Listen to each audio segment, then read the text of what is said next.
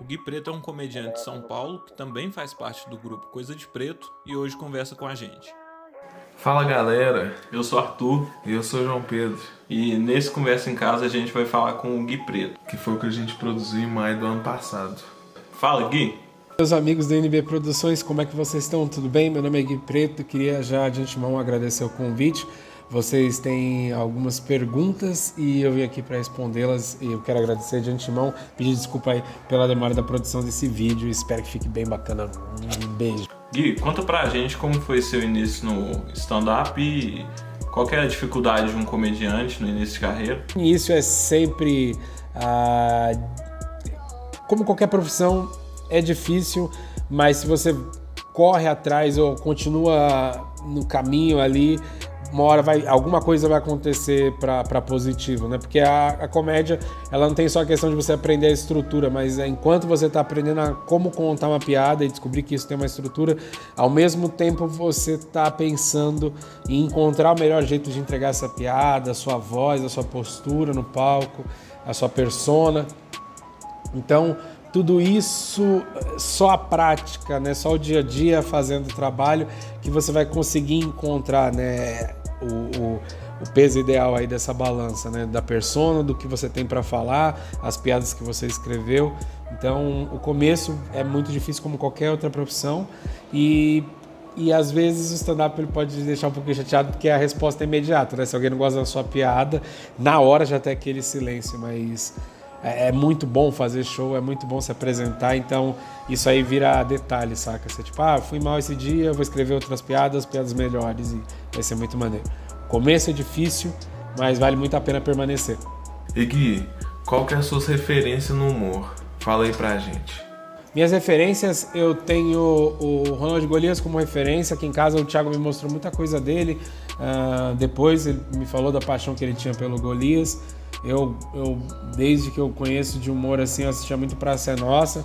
E aí meu pai me apresentou ele através do personagem Mestre, que, que na época eu não entendia muito bem o que ele estava fazendo, só que eu gostava da maneira como ele fazia.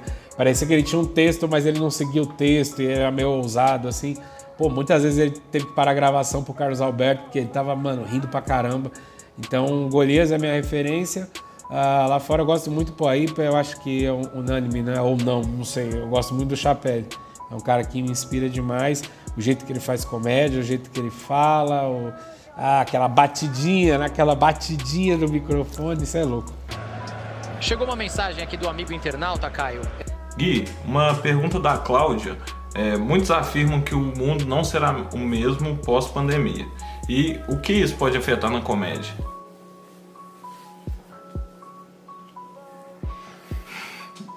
Pergunta da Cláudia. Cláudia, é o seguinte, depois da pandemia como vai ser, eu não sei ainda.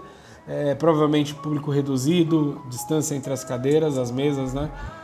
Por enquanto é isso. Até achar vacina, como qualquer profissão que exige aglomeração, a gente vai ter que ter um pouquinho de paciência, porque as pessoas não vão poder ficar tão próximas, mas ainda assim a gente vai poder se apresentar. Então, é, já vai ser um começo. E daqui a pouco vão achar a vacina, eu tenho certeza. Até lá eu vou tomar meu banho de cloroquina para ficar de boa. Pergunta do Augusto, hein?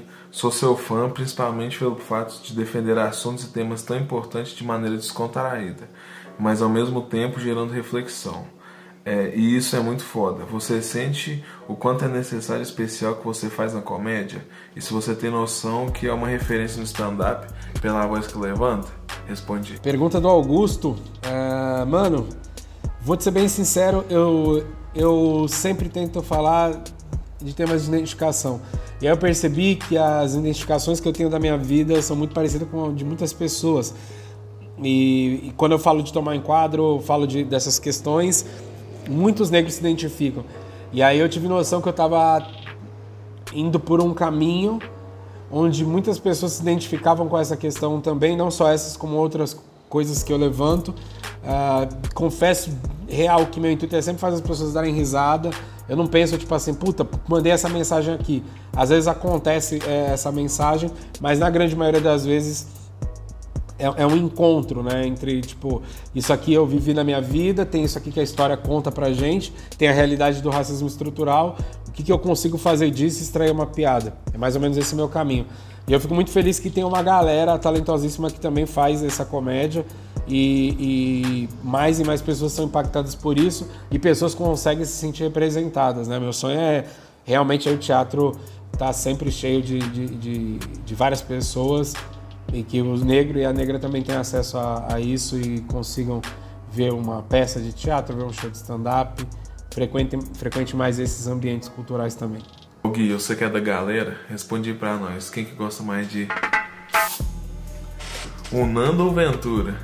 Quem fuma mais, Ventura ou Nando? Ah, os dois. Acho que o termo empate técnico surgiu de, dessa disputa. Surgiu dessa disputa. Então, empate técnico. Gui, o pessoal acha que sempre comediante está de bom humor. O que que tira o Gui Preto do sério? Hum, o que me tira do sério, mano, o que me tira do sério é a minha procrastinação.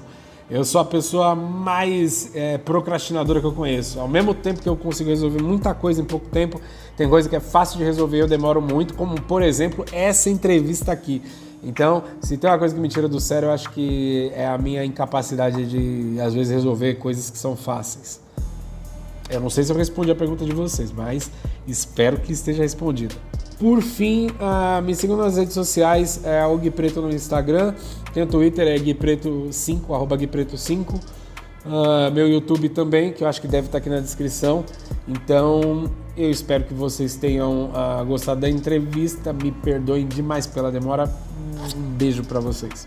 Galera, esse foi o vídeo de hoje. Ah, queria agradecer a parceria da Surfstone é o nosso amigo Sobral. E quem curtiu o vídeo, compartilhe com os amigos, comenta alguma coisa que gostou e também quem vocês querem que a gente converse.